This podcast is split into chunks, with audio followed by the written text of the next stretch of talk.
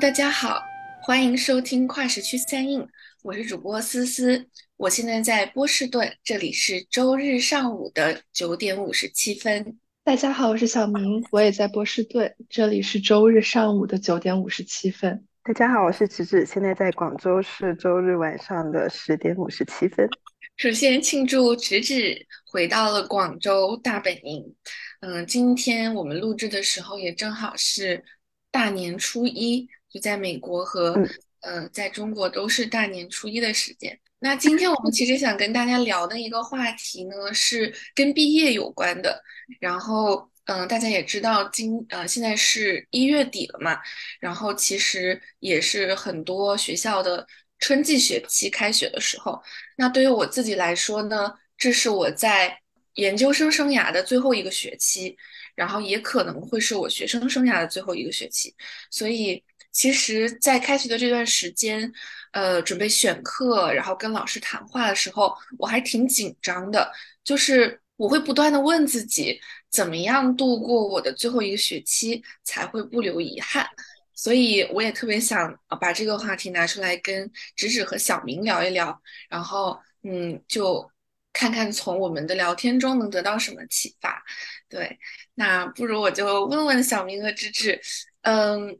小明是现在在读博，然后有本科毕业的经历，芝芝是呃研究生已经毕业，然后现在呃工作了半年，嗯，想听听看，呃，就是回望自己的本科或者研究生毕业的经历，觉得留下过什么遗憾吗？嗯，我觉得我可以先讲吧。我觉得我只有本科毕业的经历，没有研究生的。然后，嗯，我觉得我的经历可能跟大部分人都有一些相似的地方，因为我是二零年本科毕业，然后呃，就是很不幸的是，在最后的一个学期，其实就是疫情最严重的时候，然后当时基本上所有的呃美国的学校都是在。大概三月二零年三月份的左时候左右，呃，把所有的课都改成了线上进行。然后我们五月多毕业的时候也没有举行线下的毕业典礼。学校当时说是啊，明年再给你们补办。然后在二一年的时候，因为还是有疫情，所以也没有补办毕业典礼。最后好像是在二一年的九月的一个就是返校日的这种活动上办了一个很小的毕业典礼。然后当时我有一些。就是种种的原因就没有办法去到现场，所以就是我觉得其中的一个遗憾是没有呃本科没有真正意义上的一个毕业典礼。然后这个很有意思的是，其实我本科的前三年，就是大一到大三的时候，每一年的毕业典礼我都在学校，就是都都留在学校参加。然后其实是看着当时的一些学长学姐朋友，然后他们去参加各种就是学校。毕业典礼前一般前一周会有很多活动，然后有什么啊？他们可以去划船，可以去品酒，可以去就是去漂流，然后可以跟朋友们一起去一些晚会。然后我就当时就特别羡慕他们各种各样的活动，然后就想啊，我毕业的时候我也我也一定要提前就是和朋友策划好我们要去什么活动，然后要提前买票。我就这些都想好了，当时就觉得有点遗憾的是没有能够进行这些活动吧，然后包括也没有。办法，嗯，就是我家人他们也一直没有来过本科的学校，因为当时总想啊，就是毕业总会有机会的，然后也一直没有机会，这是其中的一个遗憾。然后第二个就是当时也是因为疫情停课的缘故，我本身就是留了好多很有意思的课，就是我要是我留留在大四最后一个学期，没有什么学业的压力，然后也没有什么找工作申请学校的压力的时候，我可以上好多好玩的课。我当时报了爬树课和品酒课，然后 那个品酒课就是每次上课就可以可以就是品尝六种不同的来自不同地区和地方的酒，然后那个课上了几周之后就改成线上了，然后线上之后就再也没有办法品酒，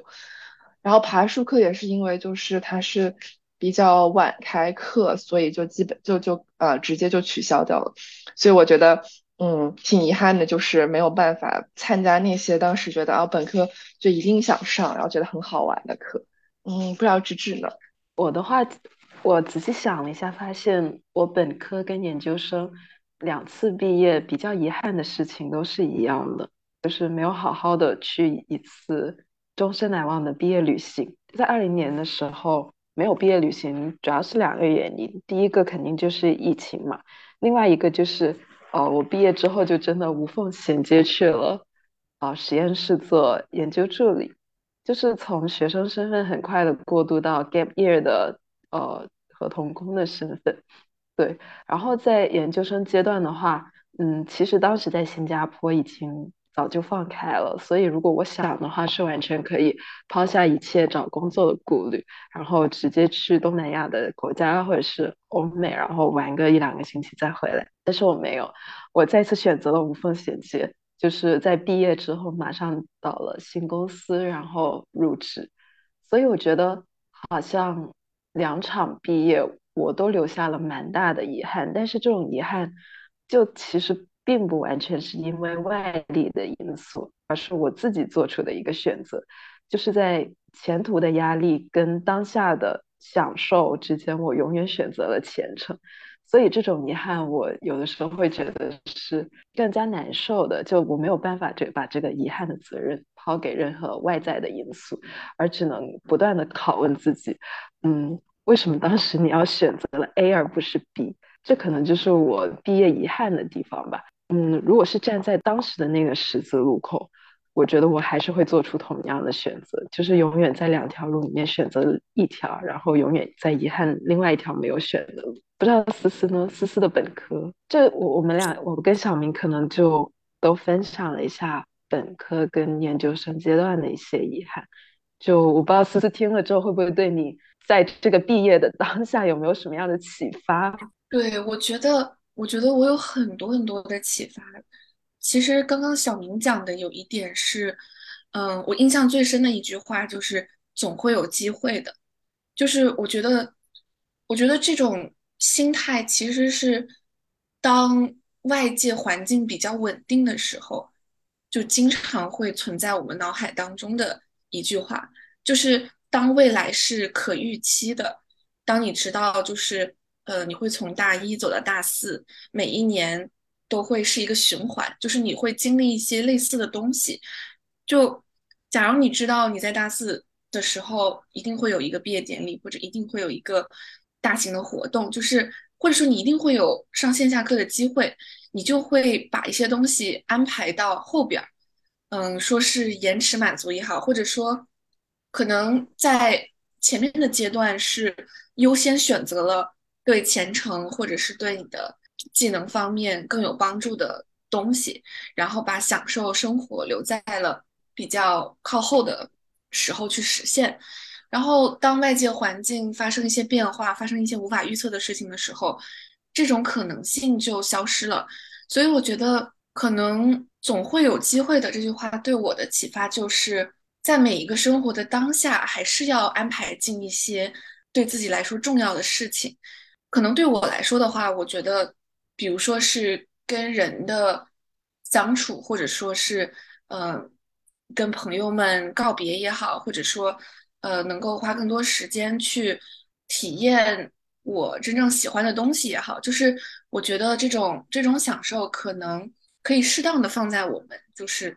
追求前程的过程当中，然后可能也许会减少我们对那条未选择的路的遗憾吧。所以这个也是我觉得我听完直指的分享之后会有的一个感受。然后我觉得，呃，我觉得直指提到那个问题也是一个也是一个非常有意思的问题，就是呃前程与当下感受的一个。取舍。其实关于前程跟当下，我有一个可以补充的，就是这个有的时候可能是也是因为我们的能力跟野心还没有匹配起来。就是因为我也知道有一些朋友，他们可能是秋招的时候已经顺利的拿到 offer 了，所以他们在毕业的最后一年完全就是一种放松的，然后享受当下的那种心态。那我会觉得就是这样子的话，其实是两个遗憾都不留。就无论是就是说能够在毕业之后马上能够到一个新的岗位，但同时也能在毕业之前好好的把学生生涯给享受好。就是有这样子两全其美的例子的，只是说我们的能力可能还不足以支撑起这样的不同的渴望，或者说，我觉得有时候可能有一些选择是有有平衡的方式的，比方说，假如一个大型毕业旅行很难实现，也许你可以选择一个。城市内的一个小的探险，或者说是约上几个朋友去探索一些新的地点，然后我觉得可能会有一些就是折中的选项，或者说，嗯，也许我们对选项的想象力也是在这种遗憾当中去慢慢的拓宽的。就是当我们不得不取舍的时候，其实我们也会就是开发新的方式来。满足我们自己的愿望吧。然后就说到我自己，嗯，回头去看我当时本科留下的遗憾的话，我觉得其实可能没有一个非常具体的事件是我觉得错过了很可惜的。但是我觉得比较遗憾的是，嗯，我觉得我没有花更多的时间去跟我的朋友和我的老师，以及我在学校里面。认识和相处的非常亲密的那些工友，去表达我对他们的感谢和喜欢，就是，呃，因为我现在回头看，我会觉得我本科最大的就是最珍贵的东西，其实就是这些，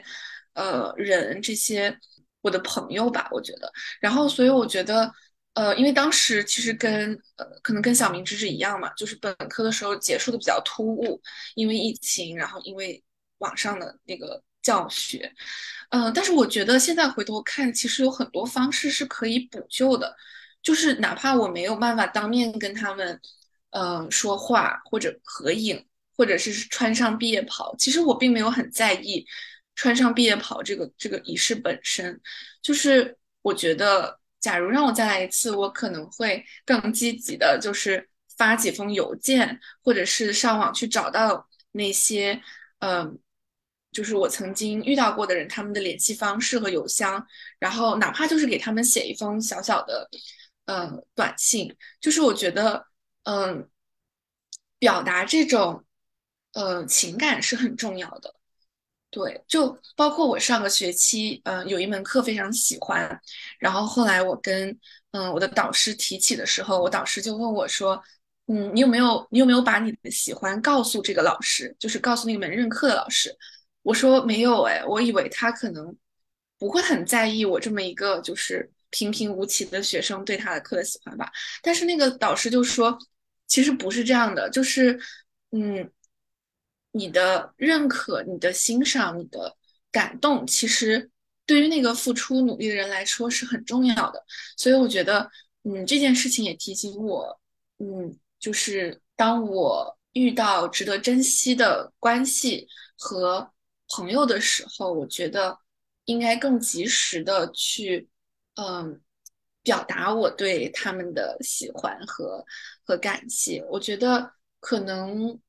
就生活的幸福感是在这种小事当中不断的累积的。然后我也希望可以，嗯，在接下来的时间，可能更多的去做这件事情吧。没有，我就觉得思思讲的特别有道理，因为我。又再次回想了一下我当时二零年毕业了之后的情景，就是因为当时我们虽然没有办毕业典礼，但是其实关系比较好的几个朋友都是还留在学校附近，并没有离开，也别没有回，就是大概大家住多了一个多月这样的样子。所以其实，在那一个月里，我们是有好几次的线下的聚会，然后一起去就是在学校附近的那个小算是一个大学城里面，然后去。探索了很多新的地方，就去摘草莓，然后去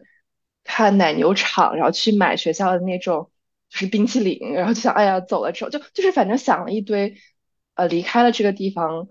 呃，会想念的事情，然后就按照那个一个一个去打卡。所以我觉得就是做了一些这样的小事，然后包括跟朋友一起的这种就是很小的聚会，就会让我觉得好像其实。就是也没有那么遗憾，因为其实毕业典礼也不外乎就是和几个关系比较近的朋友一起去庆祝，然后有呃家人一起去见证这个时候。但是我觉得可能家人那一块还是会有一些遗憾吧。但是这个是我觉得是大环境也没有办法改变，所以就觉得呃，就尽自己的所能去弥补一些在其他方面上的遗憾。所以这样看回去，其实好像也没有那么多可以值得遗憾的地方。哎，其实说到这个，就是跟朋友之间的相聚，我感觉是不是除了跟毕业相关，其实更多的是跟地理位置的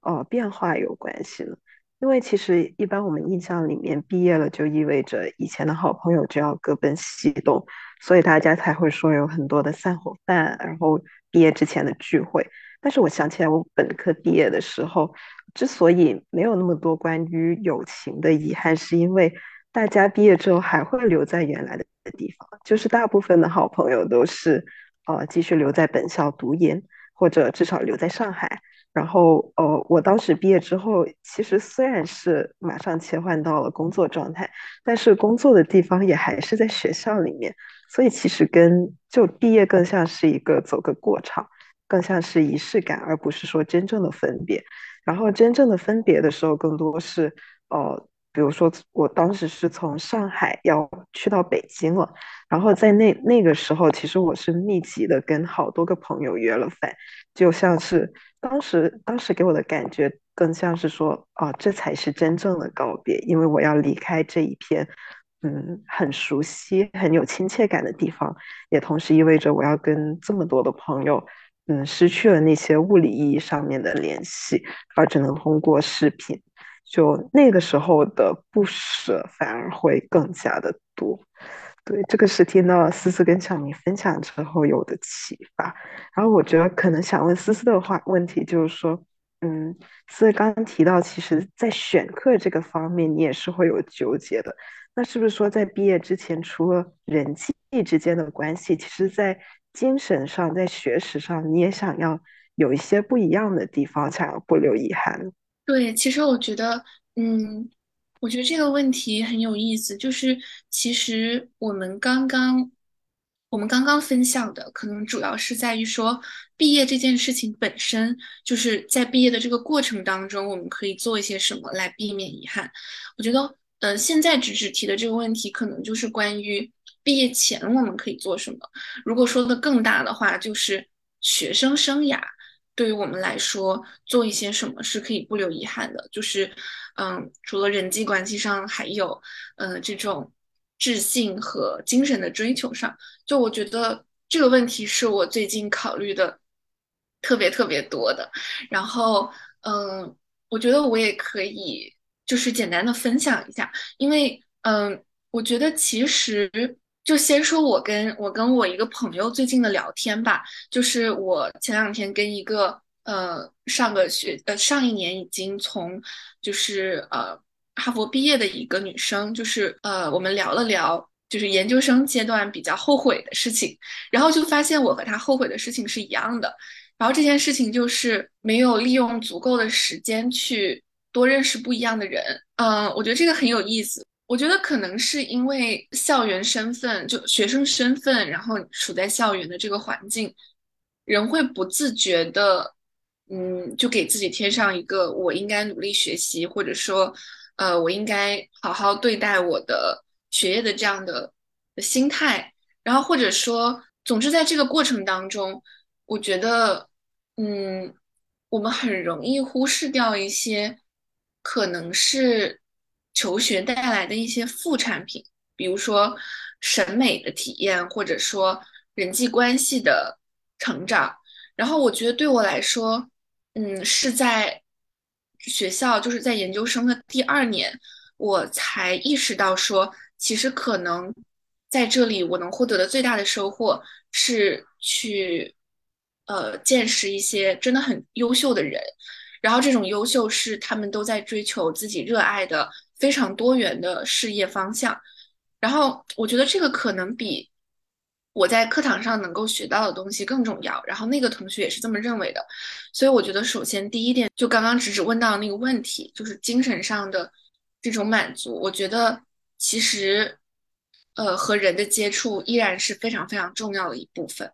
然后第二部分就是，如果关于选课的话，也是我最近想到的一个可能一个结论吧。就是对于我来说，我觉得，呃，一个很重要的问题是什么事情是只有在学校才能够做的？就是这是我在选课的时候会问自己的问题。嗯，比方说，假如我要呃学学计算机的技术，或者是我要学统计的技术。比如说是这样，就是这些技术上的东西，我觉得可能我在工作当中也可以实现，或者我通过一些网上的资源也可以实现。那什么东西是只有在学校能够做的？我觉得是是一种体验，然后这种体验可能是，嗯，需要一个非常特定的环境来造就的。比方说一个互动性极强的呃课程，然后嗯，又或者是在课程设计上。有老师鲜明风格的，呃，这样的课。总而言之，就是我觉得可能在选课上会更追求一种情感的触动，以及对好奇心的拓展，而不是呃硬知识的累积，又或者是呃一些呃需要记忆背诵的这种信息的叠加。就是我觉得这是我嗯最近的一个思考。也是我在选择的时选选课的时候会遵循的原则。嗯，不知道芝芝和小明当时，或者说现在回看最后一个学期，或者说当时选课的逻辑，会有一些新的想法吗？就我觉得思思提到了一个特别好的问题，就是说在学校里面上课跟我们上网课，然后是呃运用一些线上资源来学习一些技能，它到底有什么不一样？然后我觉得对我来说，主要是有两个。第一个就是，嗯，在跟老师的沟通里面得到一些关于价值观的启发；第二个就是在跟同学的沟通里面得到对同一个问题的不同认识。那前者的话，我觉得更多的发生在一些通识课程的下课之后的交流里面。就可能线上的课，就毕业之后，即使你去参加什么网络课程，但很少说你能够。跟老师面对面，然后在下课之后还找他讨论一些你没有明白的东西。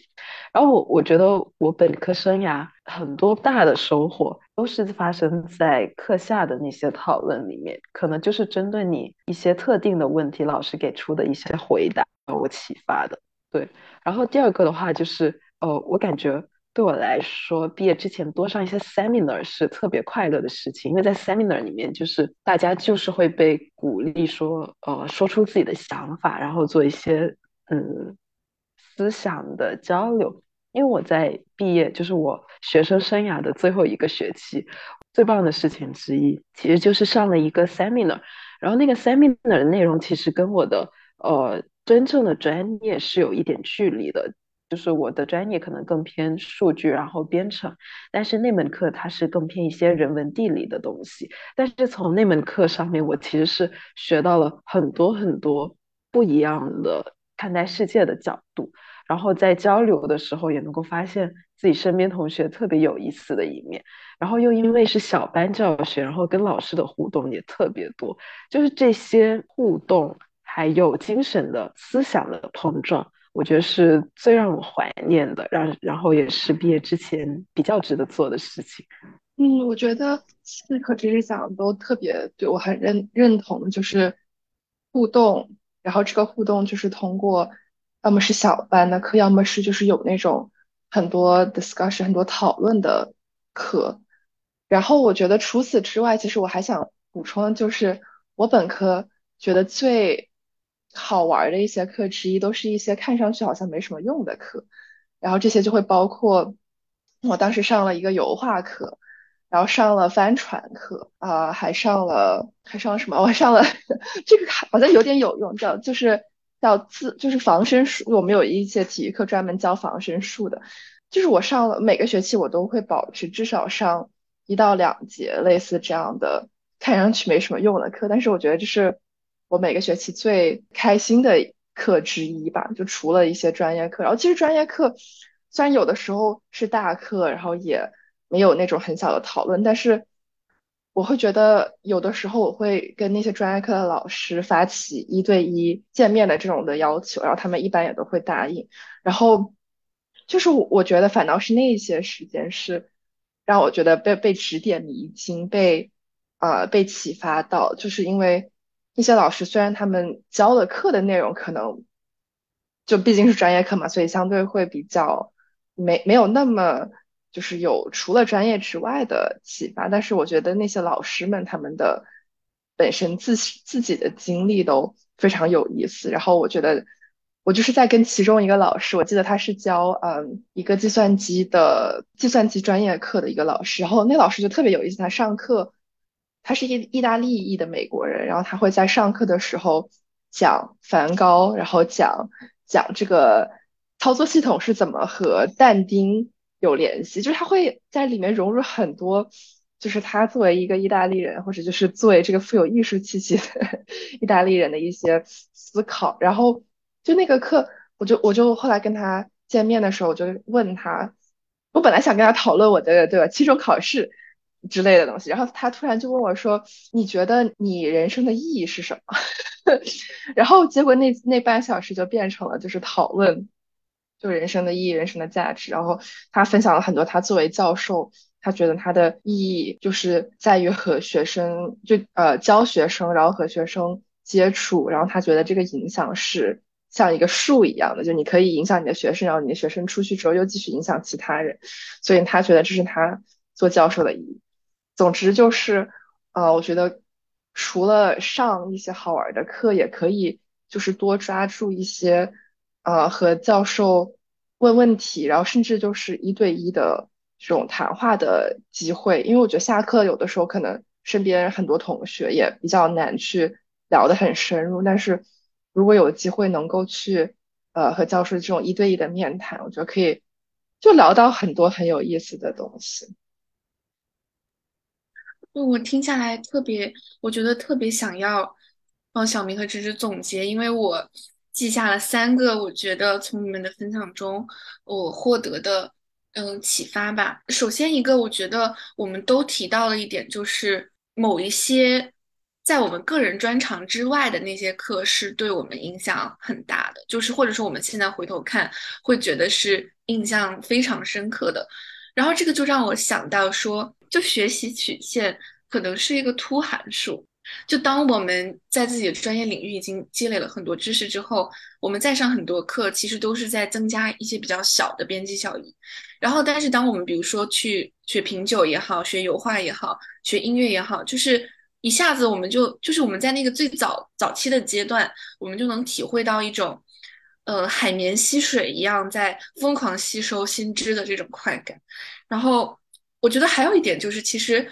是因为个人专长的很多事情是我们以后还会再遇到的，比如说在工作的时候，我们还会遇到，还会用到以前的一些专业知识。但是那些我们没有那么熟悉的领域的课，其实就会觉得格外的珍贵。因为我们以后可能就没有再经常能够呃碰到学习这种东西的机会的时候，所以我觉得这个可能算是，比方说我们说嗯只有在学校能做的事情的时候，可能有一个就是去拓展自己专长之外的兴趣，然后去打开自己的眼界，我觉得这是一方面。然后另外一个，我觉得嗯第二个在。选择课程或者是利用校园时间上的一个启发，就是我们其实是从老师和同学身上去获得一种对如何做一个人或者如何做一件事情的想象。比方说小明提到的很特别的那个意大利裔的老师，包括直指刚刚提到，就是很多下课时间对你来说是非常重要的。呃，我觉得这让我想到我上个学期最喜欢的那门教育学院的课。嗯，其实我喜欢那门课的原因，并不是因为那门课的内容，就是我们具体研究了哪些 case，而是这个老师他有打开我对一个人可以如何做一个老师这件事情的想象。就比方说，我记得最后一堂课的时候，我万万没有想到。这个老师他突然讲着讲着，就是从他的兜里掏出一块冰，掏出他今天上学路上捡到的雪，然后就开始撒向大家。就是因为最后一堂课，可能就大家都呃，会预想说会不会有点伤感，或者是需要一些告别。但是，嗯，当时我们就是每个学生走进那个教室的时候，他就用洒雪这个方式来呃庆祝我们结课，然后或者说是把大家带入一种庆祝的氛围当中，然后就让我觉得非常可爱。包括他在整个学期里面对每一堂课的设计，总会有一些嗯 让人意想不到的这种小心思。嗯，包括我当时跟他一对一线下呃就是见面的时候，我记得我走进他的办公室，就被他那个办公室非常非常美的一个雪景给惊呆了。就是他那个办公室正对着一个呃视野很开阔、很漂亮的一块地方，然后那天又正好下了雪，所以景色非常非常的美。然后等我坐下来之后，他就是轻描淡写的提了一句说：“呃。”我就表示那个雪景真的太美了，然后他就说是的，所以我特意把可以对着窗子的这个位置留给你，所以他是背对着窗子来来见我，然后所以我我觉得就是很多这种这样的细节，其实是有，嗯，有丰富我对一个人就是他可以如何做事、如何做人的这件事情的想象，所以我觉得这是第二点，然后最后一点就是，嗯，思维方式的改变。就无论是我们去上一些很不一样的课，还是说我们非常看重，嗯，老师他们本身的个性和呃教学的方式，其实我觉得有一些课，嗯，也是打开思维，就也是改变思维方式的契机。总结下来，就是我们可能最希望能在学校获得的东西，是一种。好奇心的满足，思维方式的呃拓展，对做人和做事情的状态的一种学习。所以我觉得我们学习的东西其实不是树上的，更多的还是道上的。我觉得这一点对我来说很有启发，然后也是我会遵循这样的想法去去度过我的最后一个学期吧。对，嗯，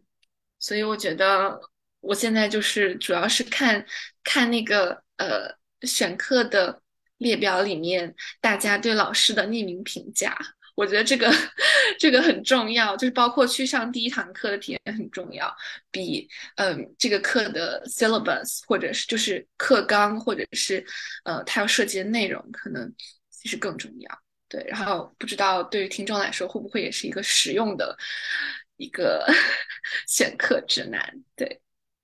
其实聊到这里，我感觉我们今天讨论的更多是，可能在学校里面值得珍惜的是什么，而不仅仅是关于毕业的这样一个时间点。只是说临近毕业的时候，我们才意识到过去的几年我们都忽略了什么理应珍惜的东西。就我觉得这个启发还蛮有意思的。没错，所以我其实特别想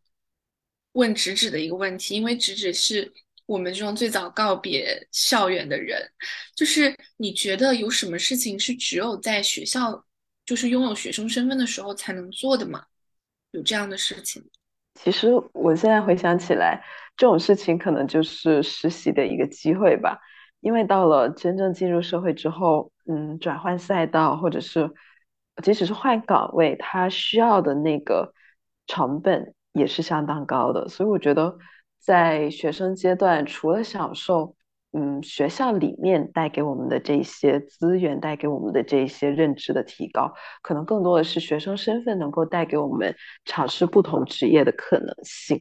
如果真的本科重新来一次，我我或许会拨更多的时间给学校以外的世界，然后实习更多不同的岗位。对，嗯，我同意，就是这个可能是对。相对年级还比较低的同学来说，很实用的一个建议，就是我觉得，假如重新来一次，可能我也会在实习的时候更大胆一点，就是去试一些不同的东西。不过来到最后一年，实习就已经 已经太太奢侈了。对，就是我觉得，可能在最后一年的时候，我们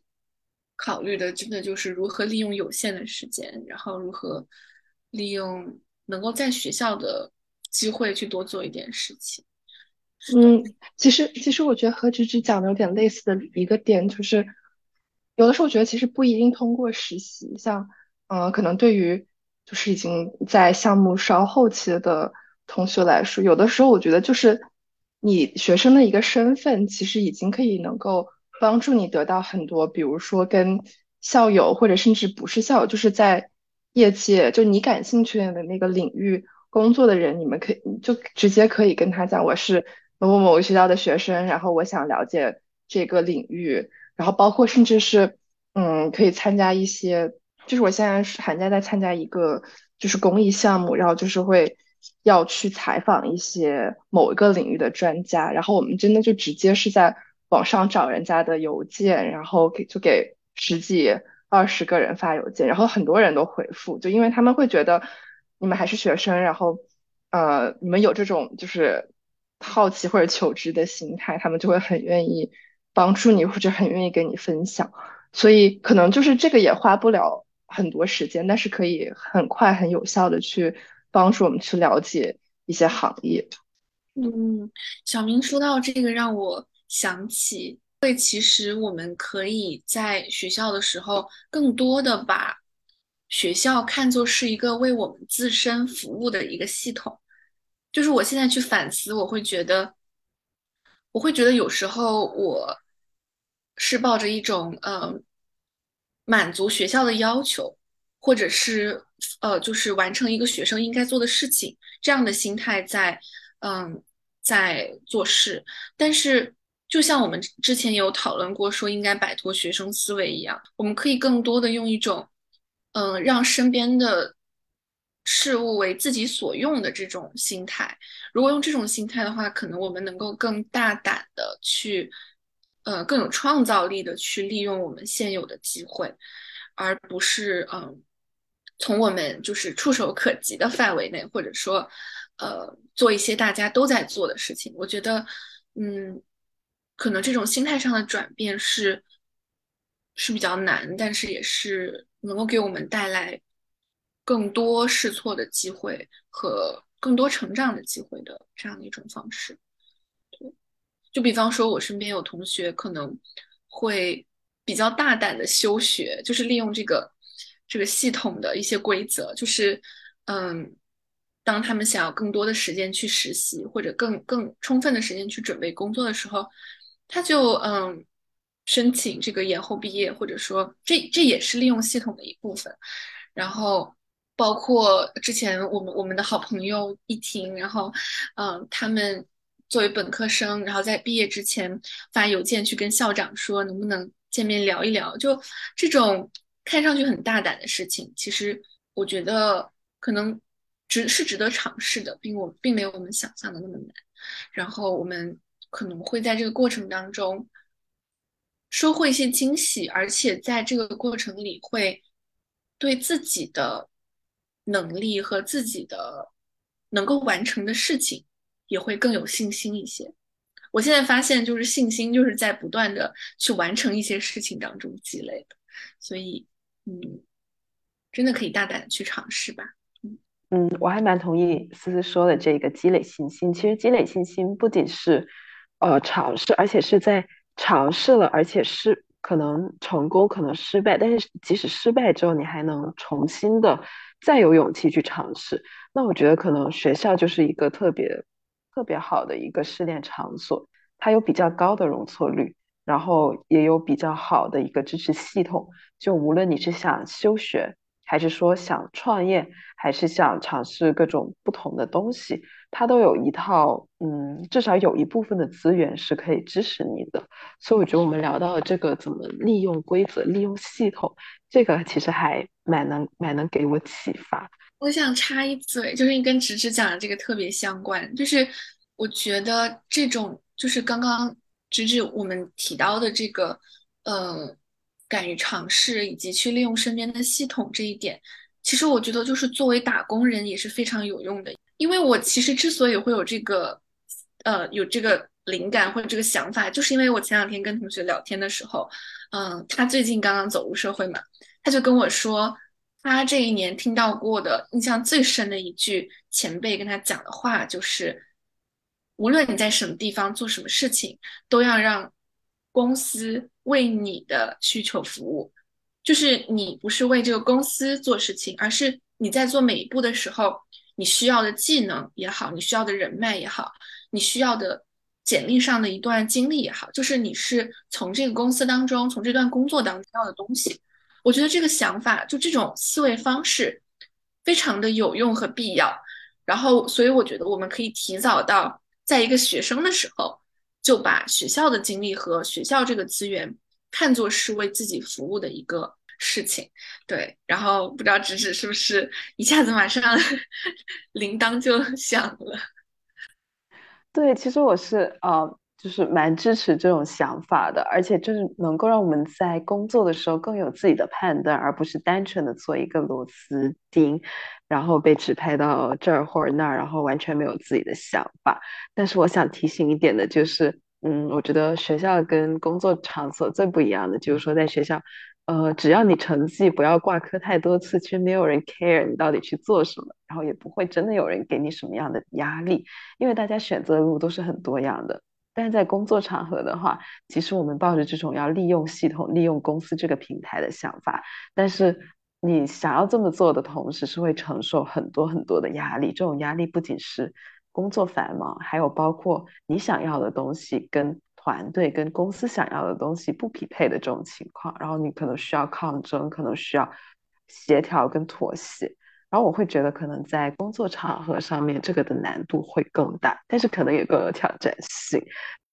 大概这就是为什么学校是要付学费的，但是公司是给我们发工资的原因。就是我觉得换一个角度来想，就是我们已经交了学费，所以可以理直气壮的运用学校的资源。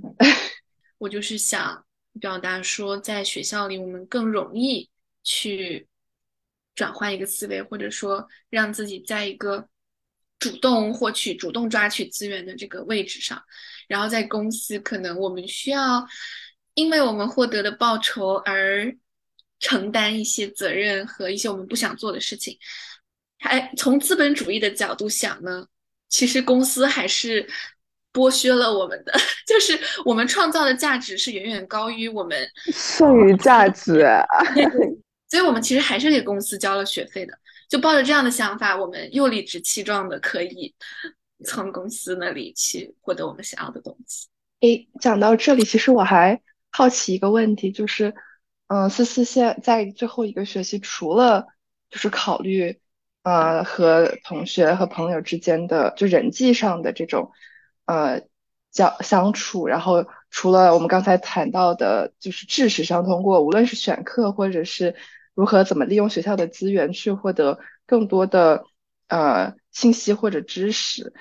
还有没有什么是你觉得就是你很想在最后这个学期做的？就包就可能一个例子就是，比如说疫情他呃他们跟校长吃饭，就是就是类似这种。除此之外的一些嗯，有没有什么社团或者是其他的？活动是你比较感兴趣，然后想想觉得就是是在学校这个环境才才有机会做的。嗯，我觉得我会考虑两件事情吧。就第一件事情，就是在考虑除了嗯人际交往和知识成长之外，我觉得如果我会做额外的事情，我首先会考虑在其中投入的时间成本。嗯，因为我只有一个学期了，所以相当于是四个月的时间。嗯，其实很短的。就比如说，举个例子，假如现在有一个有一门课特别特别的好，但是它会让我呃要待在一个那个实验室很长时间，然后与世隔绝的去做实验才能够完成这门课的话，其实我也不会选。就是我觉得我会考虑那个嗯投入产出比，对。然后，嗯，其次，我觉得我会考虑的就是这种经验跟我过往的经验相比，到底有多大程度的不一样？对，就比方说，嗯，参加社团，我觉得对我来说是一个非常非常熟悉的经验了。就是我本科的时候，呃，已经在这方面获得了满足，就我已经知道，就是说做一个学生活动，它能给我带来的满足感是怎么样的。所以，其实对这方面，我就。呃，没有很大的呃动力或者好奇说一定要做这件事情。嗯，但是我觉得像是去找一些自己比较尊重的、比较比较敬仰的前辈，呃，去约一个咖啡去聊聊天，嗯，这种我觉得就是性价比很高而且值得尝试的活动。嗯，虽然我目前可能没有在时间表上有一个非常明确的计划，说我我我每一件事情都计划好了要在毕业前干这些事儿，嗯，但是我觉得，嗯，至少我心里边有一个原则，就是帮我做选择和分配时间的原则，我觉得这一点是很重要的。最后就是说，我也要时常提醒自己，不要花太多时间在一些不管在哪儿都能做的事情上。比如就是刷手机呀，然后，然后，呃，呃，甚至是看书啊，或者说看剧啊，就是就是这种事情，我觉得当然对于提升生活的幸福感是很有帮助，但是可能我之后还有很多很多的机会可以做这些事情，所以我现在更倾向于把时间分配在一些比较特别的，然后只有在我现在这个环境里可以实现的事情。我前段时间跟一个斯坦福商学院读 MBA 的朋友，然后他也是马上毕业，然后我就问他，我说你在接下来的这半半年里，你有什么就特别想做的啊？然后他说就是他说课程没有什么特别他非常想上的课了，但剩下就真的是啊，利用身边的机会，就利用自己是一个在这个平台是一个学生的身份，然后再多去跟。其他人去聊天，去去发现一些新的想法和一些新的点子，所以我现在我感觉也有受到启发。要我觉得这个东西可能是你不到你最后的时候，你可能没有意识到它的重要性。然后我觉得我可以可以下学期开始 多和多和不同的人聊天。我觉得就不光是自己。专业里的更多的就是其他那些和自己背景很不一样，然后如果你们不是在同一个学校这个环境里，可能本身路线不会有太多交集的人，所以我觉得这种情况下会有更多新的火花碰撞出来的机会。哎，其实我想补充一点，就是说我感觉我们今天聊到了很多毕业之前到底应该做什么，其实很多是跟我们的一些价值取向有关的，就是我们希望。可能在毕业之前有一个嗯更多的知识上面的收获，或者是有更多人际上面的人际上面的温暖，对。但是我感觉就是可能对不同的人来说，他们的那个优先级会很不一样。所以我在想，会不会对有一些朋友来讲，可能在毕业前最想做的事情，就是在成为螺丝钉之前，好好享受一下这个悠长的学生生涯，然后。安静的做自己喜欢做的事情，比如说看书，比如说读诗写诗。就我觉得可能，嗯，我们今天聊天的内容是给有相同志趣的大家一个参考。但是无论大家在毕业之前想做什么，我觉得只要想好了自己想要什么，然后留可能留下的遗憾是什么，并且能够接受，那就是挺不错的一个选择。我觉得直直这里补充的特别好，我也非常，其实非常想听一听，就是，嗯，除了我们三个之外的其他的小伙伴会怎么样回顾他们度过的学生生涯，然后也欢迎我们的听众朋友在评论区给我们留言，对，聊聊你们对毕业的想法，很期待看到你们的评论，然后也欢迎大家，如果喜欢我们的节目的话，嗯，可以转发给你们身边的朋友。也很感谢，对，在这个大年初一的时候，对吧？感谢正在听节目的小伙伴，嗯，给我们过去这一年来的支持和陪伴，也希望将来可以继续陪伴大家，嗯，走过人生中不同的风景。好，那我们这期节目就到这里，感谢大家的收听，我们下期再见啦，拜拜，拜拜，新年快乐，拜拜。我要继续唱。